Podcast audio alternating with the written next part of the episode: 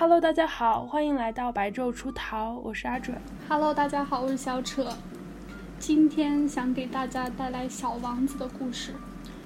哇塞，那跟我们来讲讲吧。嗯，其实大家或许对这个故事也不陌生哈。他说的是，嗯，有一个飞行员，他在六年前因为飞机故障，就被迫降落在撒哈拉沙漠，遇见了神秘的小王子。小王子他来自和他身体差不多大的 B 六幺二小行星，然后这个 B 六幺二就是我们的自拍软件了。是的，嗯，然后呢，在这个星球上呢，有一朵小王子悉心浇灌的玫瑰，还有三座火山，包括两座活的，一座死的。因为小行星很小，它可以在星球上看到四十三次日落。但是后来，嗯小王子离开了自己的星球，他访问了六个星球，遇见了国王、嗯爱慕虚荣的人，然后酒鬼、商人、点灯人、地理学家，最后他来到了地球。在地球上，小王子遇见了蛇，有三枚花瓣的沙漠花，玫瑰园，还有叙述者、飞行员，还驯养了一只狐狸，与他建立了关系。总之呢，这个就是飞行员与小王子在沙漠里一段非常珍贵友谊的故事。最后，小王子还是离开了，非常怀念，嗯，两个人共度的美好时光。好的呢。其实我其实我感觉我对小王子印象也很深哎，就我感觉大家应该印象深的都差不多。嗯一个是小王子的玫瑰花，嗯、就像那个小狐狸跟他说，如果你要在四点钟来，我可能在三点多少多少就开始。嗯啊、等你就很兴奋那种。我记得就是这两个情节在我印象里非常深。嗯，最最神奇的是，是的小王子》的作者哈，他是在一九四七年，就是他写完《小王子》出版之后的六月，这个作者就消失了。哇，消失了吗？对，所以这个这个作者的死亡一直到现在都是一个谜。哇，他会不会去当王 莽了呀？王对莽吗不起，？对不起，对不起，我对所有消失的人，我觉得都有成为王莽的嫌疑。我觉得你可能是对王莽入迷了。就我觉得这个就是也是在文学史上的一个谜哈。是的，我觉得其实很多文呃搞文学的一些写东西的人都很喜欢把自己的亲身经历改编成故事写出来。没没没，这个意思是说他写完出版之后，他的人生就按照他书里面的走向一样了。啊，你是说这个意思，就是上升了是吧？，对，感觉 有一点，就是戏中人和戏外人，就两个人彼此命运啊交织在一起的感觉。然后他这本书就几乎都是在不断的处理人，还有爱，还有很多现实里必须屈服的东西，就这些相关性的问题。作者说他画了两张画，然后他就一直拿这两张画给别人看，看画的人说这个像一个帽子，他就开始用大人的语言。嗯开始讲高尔夫球，就讲大人可以懂得算术、新闻这一类话题。然后他飞机失事，就在那个撒哈拉沙漠里面修飞机的时候，就碰到了来自另外一个星球的小王子。是那个吞下了一头大象的蛇吗？对对对，就是他说这个话是有两个东西的，一个部分是我们看得见，一个部分是看不见的。就对于我们人类来说，其实我们所有的教育都是在教看得见的部分，就看不见的部分其实是最大的领域，但是没有人去教。嗯，这个看不见的领域，你有没有觉得就是在我们成人的阶段就越来越没有了？哦，有感觉我们现在越来越被那些条条框框嗯。给模式化了。对，其实这个还可以简化成一句成语啊，就是我们所谓的赤子之心，就用赤子之心哦去儿童眼睛去看世界，跟不用赤子赤子之心去看待世界的人，他们看到的是两个不同的领域，就是大人的世界都是决定看得见那个部分才是合理的、有意义的，然后另外一个看不见的部分就被完全否定了。那所以呢，这个作者他就努力的把这些看不见的部分用文学作品写出来，就试图让我们不管有几岁，都能保有那个看不见的部分，就是在现实世界里面，别人都已经觉得，嗯，这个东西反正我们看不见，没意义，我们就别去管了，不用去关心那个部分。但这个作者，他就想通过《小王子》这本书，就是传达给我们一个理念，就是你要坚持看不见的部分。啊，明白。这让我想到一个我们平时生活中的一个点。嗯，小扯，你有没有觉得，就是现在我们就成年人来表达一种童心的方式，比如说出门看天，嗯，抬头看天，因为我们觉得这是我们小时候就就小朋友都很喜欢做的事儿嘛。嗯，抬头看天呀，还是怎么样？嗯，但是他们说，真正的小朋友出门不会一直抬头看天，嗯他们会一直盯着地下，对对对对对，看有蚂蚁爬过呀，对对对有什么小野花啊那种。嗯，还玩泥巴。是的，没有人会一直抬头看天。像我们这样的长大的人才喜欢抬头看天、看山，然后看那些远处的风景。小孩子都是低着头在玩小虫子、小蚂蚁，很脏的小花的花花草草。是的，是的，是这样子的。然后我们开始正式进入小王子的主题哈。这一开始呢，嗯他就说到一个六岁小孩子，他读了介绍世界生物史的所有书，就谈到在蛮荒丛林中有一种蛇会吃大象，吃了大象以后会一动不动，它会用好几个时间去把这个大象消化掉啊。就像我们小时候听到故事，什么阿里巴巴的传说、山洞的宝藏，就他开始会去自己想象那个画面，你有没有这样的感觉？有有的，对，所有的小孩儿，他跟大人总是没有办法去沟通，是因为这个小孩的世界保有一个很大的幻想世界，但是在我们不断长大之后，会发现那个幻想的部分是使它逐渐消失，所以这个就是小王子开始给我们带来的一个概念哈，就是人们如何在成为大人的同时。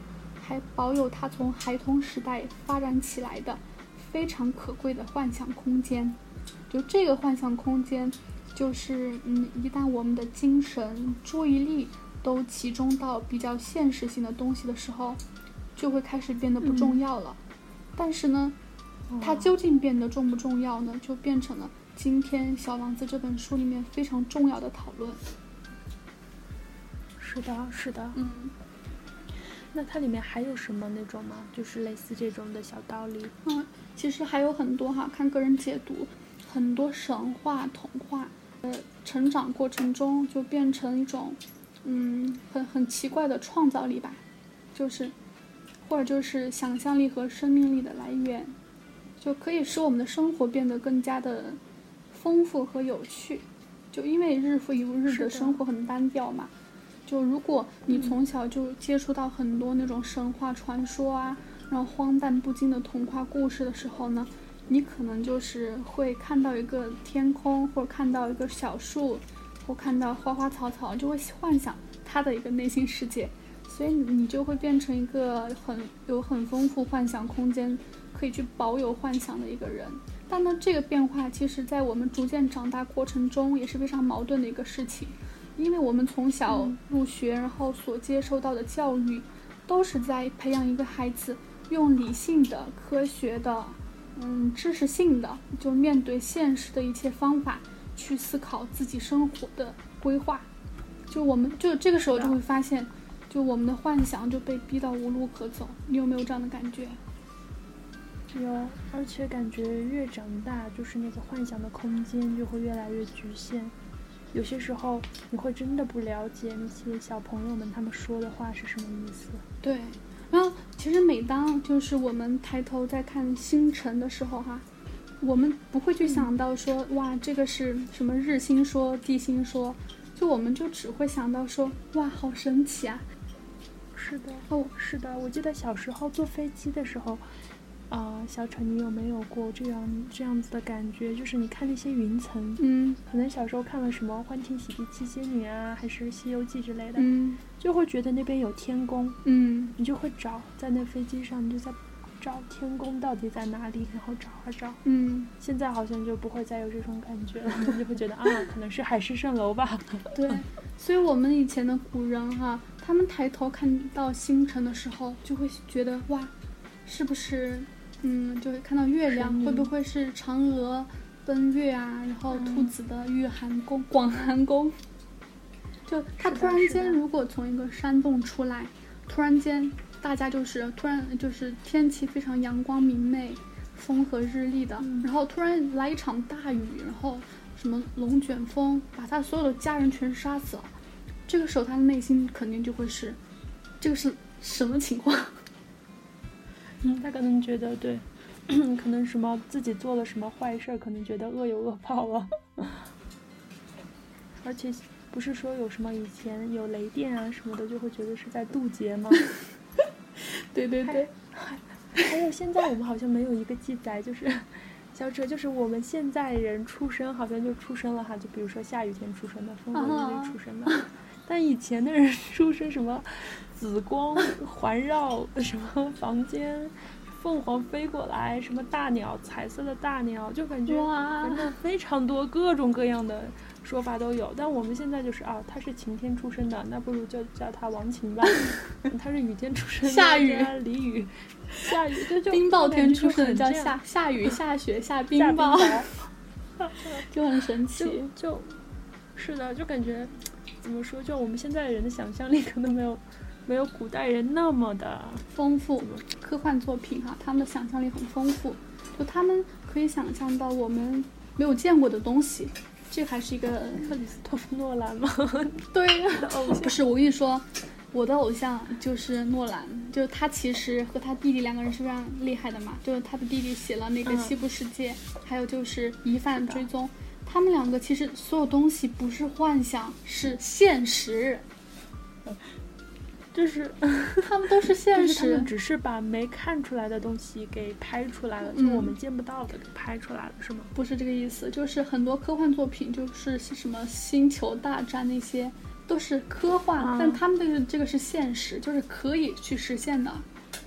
啊，我明白，反应过来了。对，在用理性向幻想的世界去探险，但是，呃，我们所达到的领域呢，其实很小，小之又小，所以那个知识达不到的部分，很多人就把它留给幻想了。啊，明白了，明白了，怪不得很多科学家都是那样子。哦，对不起，走走走偏了，我们又赶紧回到小王子吧。没没没，其实很多科学家他们的想象力是很丰富的，他们有很强的那种嗯想象空间。是的，嗯，就小王子里，他所有的星球其实有点像是一个人居住的空间，就所以我们看到他嗯。离开他星球之后，曾经经历过六个星球的历程。这六个星球，如果各位看过这本书，大概可以感觉到，几乎每一个都是一种象征，就象征生活在自己非常封闭领域的六种人。是的，嗯嗯，第一种人呢就是国王，就那个星球上嗯只有他一个人，就他被称作国王，就他觉得所有在他面前出现的任何事、人还有物，嗯都是向他称臣的。来回想一下读这本书给我很大的一个感动吧的一个三个角色，嗯就是分别是玫瑰花、狐狸和蛇。嗯，第一呢呢？是玫瑰花，这朵玫瑰花是可以在这个小小星球上可以跟它对话的。就这个玫瑰花对自己的美丽非常骄傲，就很爱吹牛。它总觉得它的四根刺可以抵挡老虎或狮子，就它非常需要别人爱它。它觉得它很怕风，然后后来我们发现它并不那么怕风哈、但是呢，面对小王子的关心时，它就有一点撒娇，就是它很，它就它觉得，嗯，它很怕风，它就想要一个屏风。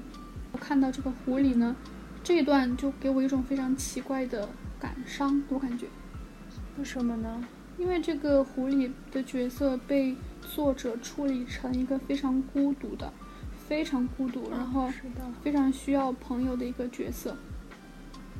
是的，他好像把小王子后来当成一个他的那种嗯精神寄托，有一点那种感觉哈，嗯，就是嗯就是我是属于你的那种感觉。对，就是在过去的西方文学和美学传统中，就是和有我们固有印象中，狐狸都是非常聪明、很狡猾的。就甚至是心机很深，就感觉是的，啊。但在小王子中，他竟然把狐狸转变成为一个非常需要朋友的角色，所以我们看到这里，他提出了一个驯养的观念。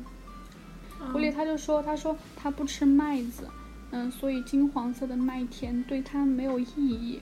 可是因为他认识了小王子，小王子一头金色的头发，就使得以后的麦田对他发生了意义。所以其实好朋友跟好朋友之间有一些东西是外人无法理解的，就不太能够了解，所以才成为所谓的知己。对仔，嗯。”那可能别人不太理解为什么要叫仔。对我们两个的鸟，就那种吃饭鸟、睡觉鸟，怎么啦？接种，然后还有借种，就我要疯了！救命！救命！救命！就是你的假牙狗血！救命！天呐，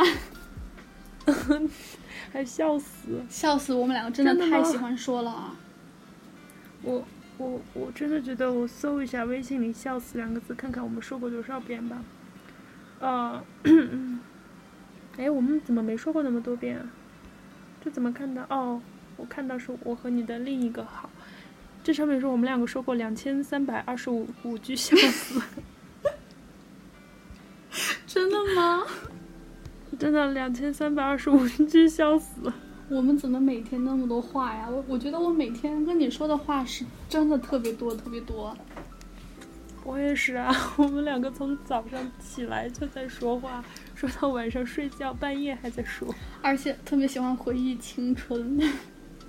是的，尤其是晚上的时候就开始了，我们两个就开始了。对，然后其实他讲的就是很多肢体有一些语言哈，就某些来往嗯其实是第三者往往不太能够理解的。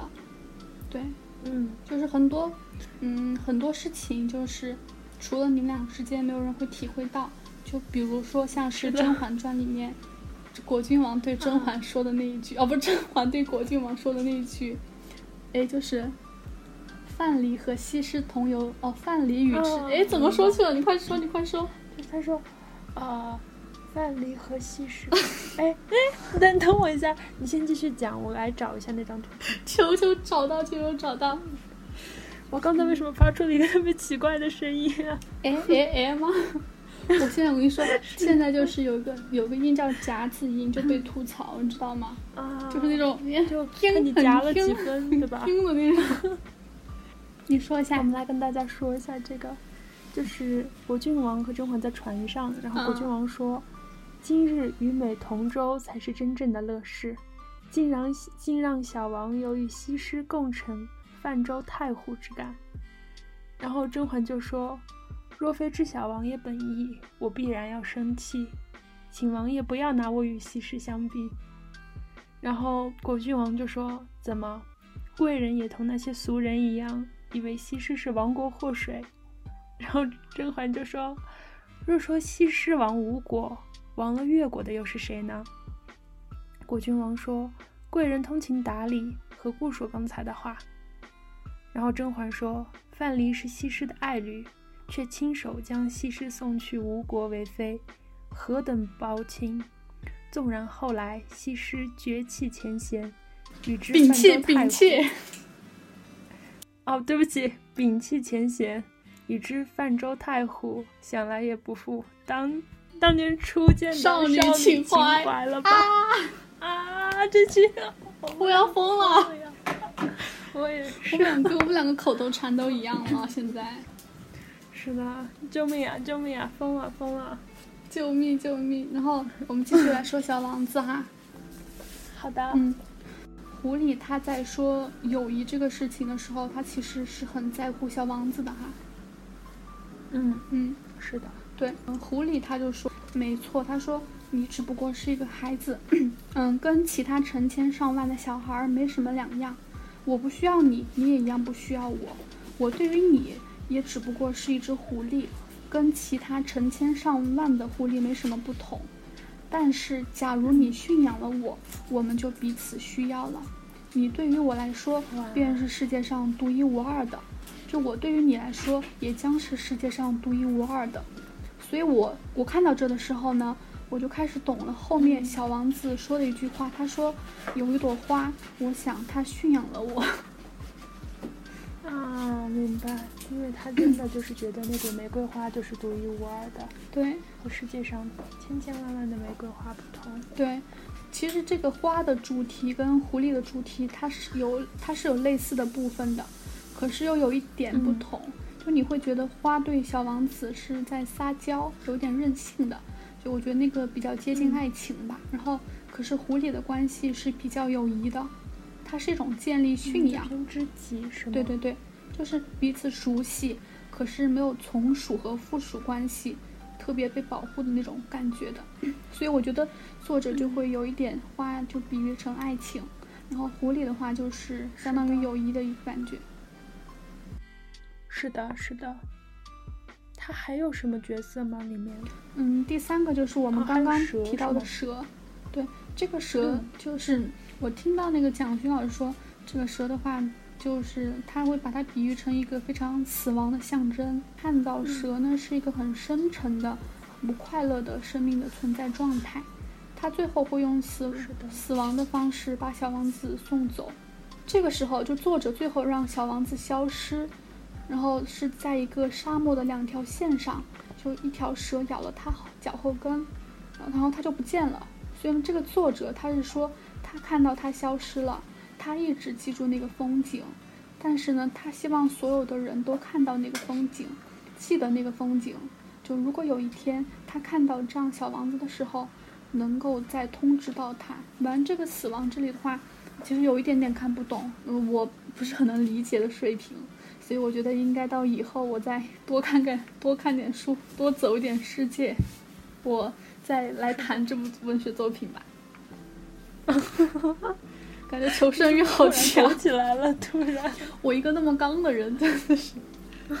没有，其实呢，我觉得还是要谦虚一点，做人还是要谦虚一点啦。对，所以呢，我觉得这本《小王子》这本书故事非常简单，但是呢，这本书它就是放在一个。嗯，伟大的文学史里面呢，它就可以跟所有人一起，就是在你很孤独的时候给你安慰嘛，就像一个朋友出来一样，就跟你有一点聊天和对话的感觉。我觉得我们读的每一本书，其实会在人生当中某一个不经意的时刻跳出来跟你对话，就告诉你要往哪儿走，或者就是某一部电影哈，就给你人生迷茫时候一种选择吧。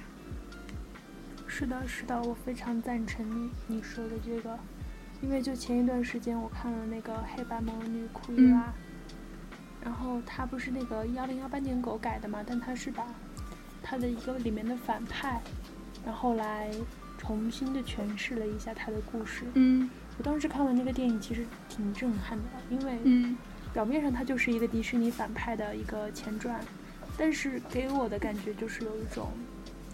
你一定要去发挥你擅长的东西，你要会利用这个东西。就像库伊拉在里面，就是制作衣服嘛，嗯，然后设计衣服。我就觉得我们大家其实可以发掘一下自己身上的天赋，不要说就把这个东西，因为你可能平时有点懒啊，有点太累了呀，嗯，就给放弃掉了，嗯。而且我感觉天赋也是可以培养的，嗯，有没有这种感觉，崽子？没有，从来没有 吗？崽子，因为我真的崽儿崽子乖崽乖乖幺儿幺幺。我跟你说，就是我从来没有觉得天赋是可以培养的，因为我我读了太多人的传记，你知道吗？他们有个共同的特点，天才都是从很小的时候就开始展现出聪明才智了。啊，我我就是在安慰我们这些凡人嘛。我真的觉得那些人也不会听我们的电台，唉，太惨了，真的。我就想，我那天就看在看，我那天就在看很多名家的传记嘛，就包括像是那个，嗯，亚马逊总裁呀，然后还有就是我我的偶像马斯克，不好意思又再一次提到了他，还有就是我的偶像诺兰，不好意思又再一次提到了他。然后他们真的都是有有一句话就叫做，嗯，诗为六艺一，启用资角。会应该是会吧。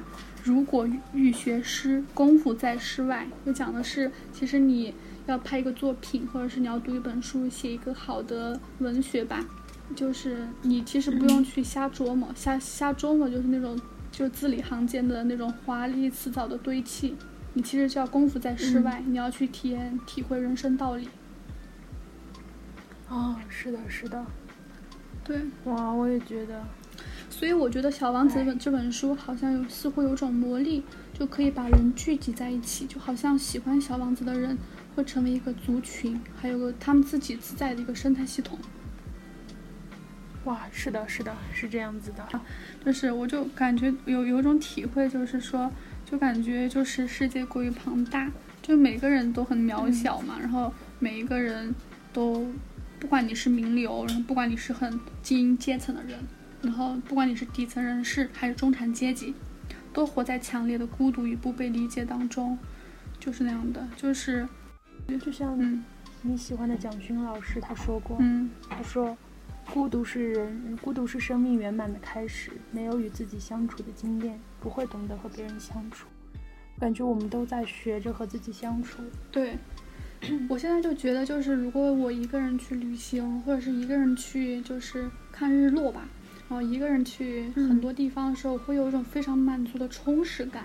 就我会在慢慢观察这个世界到底是什么样的，因为我现在很多时候都是自己喜欢一个人。我以前太喜欢热闹了，你知道吗？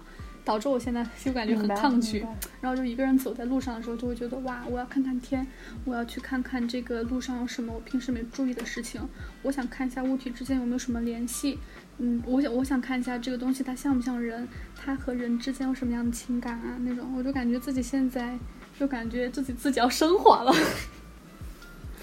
我也有一点点感觉，以前真的好喜欢扎堆啊，对，现在好像也开始学会享受独处了，会有一种。冷眼看世界的感觉，你要成为薛宝钗了，完蛋了，完蛋了！让我想起来，就是林清玄说的那句话，嗯，也是我们两个，我们两个的那个什么，呃，至理名言吧，可以说。他说：“谦卑的心，对，他说谦卑的心是宛如野花小野草小花的心，不要取笑外面的世界，也不在意世界的嘲讽。”我们两个的哲学的。太强了！治理原则，谦卑。我们真的很害怕，害怕说出触及到别人原则的东西。那天又跟一个人吵架嘛，然后 我每天都在跟不同的人吵架争辩。我真的就是一个我我真的看不惯的事情，就要他跳起来辩论，你知道吗？然后说出自己的一大堆理由。然后如果你发现我不跟你辩论，就是我根本不想跟你说话。是的，是的。哎，我想你真的是一个天生的辩辩论学家。没有，我就喜欢跟人吵架。妹妹不是。我跟你讲，我们以后 把你送去奇葩说。哇，不不，吵不够，我吵不过他们啊！我这个，我感觉有时候如果真的想太多，我脱发就很严重，你知道吗？我就很吵不过就打呀，再打不过朋友，打也打不过，打不过就加入。笑死，打不过就加入吧！我现在就是这种感觉，打不过就加入。加入也干不过人家，加入起码不会被打呀。真的好像是你就是那种校园暴力当中，就是如果你被欺负，然后你就会加入他们反过来欺负别人的人。哦，是的啊，太可怕了，我感觉。不行，我要不以物喜，不以己悲，这是我做人的原则。是的。我感觉每天我情绪跳跃太大了。我也是。我刚才沉浸在那种，哎。历史宏宏观的那种感觉，然后一下子就觉得很搞笑。现在，对呀，就感觉老天夺走我很多东西。在胡言乱语，你别，只留给我聪明才智。怎么每天都在胡言乱语？那个有趣的、有趣的皮囊和，哎，那个怎么说？我那天说了一个说，我那天说，我那天跟我同学说了一下，说哇，你们好有趣啊！他们就怼我说。哇，有趣的灵魂！哇，你这个人非不非主流啊？真的，就感觉自己哎，不想，我表情都不想给了。现在已经，我想说的是那一句，我跟你讲，我是想说是那个，就是大家都想当有趣的灵魂，那你们去当吧，我自己去当美丽的皮囊。我也是觉得，我感觉我通过这个节目，还有我们深层对话聊天，感觉逐渐认清自己的本性。我就是一个废物。我们两个，我也是，我们两个已经讲了一年一年多了。对啊，而且就讲的东西都是很奇怪的，从开始，从一开始的那种奇奇怪怪的什么世界轮回说、阴谋论，再到什么世界是虚拟的，然后什么时间密码。时间很迷量子，你记得吗？是我从明天开始要回归我的主题了。什么量子吗？量子力学、平行世界、超弦理论。我感觉我下一期可能想讲一下汪曾祺的汪曾祺的一些东西，我觉得我还挺喜欢他写的东西的。嗯，我也觉得他东西还挺好的。我下一期准备讲的我的超弦理论了。哇，太好了，太好了！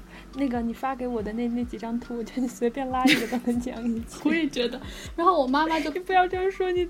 然后我妈就跟我注册了，就学我嘛，就想说，哎，你们是不是年轻人都流行用两个微信号？其实我自己注册两个微信号是因为我有毒，我就想换个精神面貌生活吧。对，我预告一下我接下来说的东西哈。第一，好，德谟克里特原子。第二，托米勒体系。第三，强人存模型；第四，嗯，尼尔斯波尔原子；第五，鲁瑟福原子；第六，嗯，弗里德曼闭合宇宙；第七，膨胀气球理论；第八，我要被想无边界设想；第九，暴胀宇宙；第十，弦理论；第十一，虫洞模型。嗯。好的，你怎么？你为什么不讲硅宇宙和平坦地球呢？我们说过了呀，地平说啊。如果大家有兴趣的话，可以去。硅宇宙是什么东西啊？硅宇宙就地平说啊。然后归宇宙也是地平说。对啊，然后如果大家有兴趣的话，可以去听一下我们地平说那一期。然后我们两个是主张，呃，我们俩不是主张这个归归宇宙的哈，大家千万记住，我们两个是球形，球形，地球是球。好的，我们两个只是在这个节目里，只是在聊天，就是分享一些我们觉得比较有意思的东西，不代表我们两个的观点。对对对，好的，我们就这样吧。这一期的话，嗯，感谢大家收听白昼出逃，然后，嗯，我们下一期再见，拜拜喽，拜拜。如果大家可以的话，可以给我们在苹果的播客上评分和评论一下。对，谢谢大家，拜拜，拜拜，下期再见，下期再见。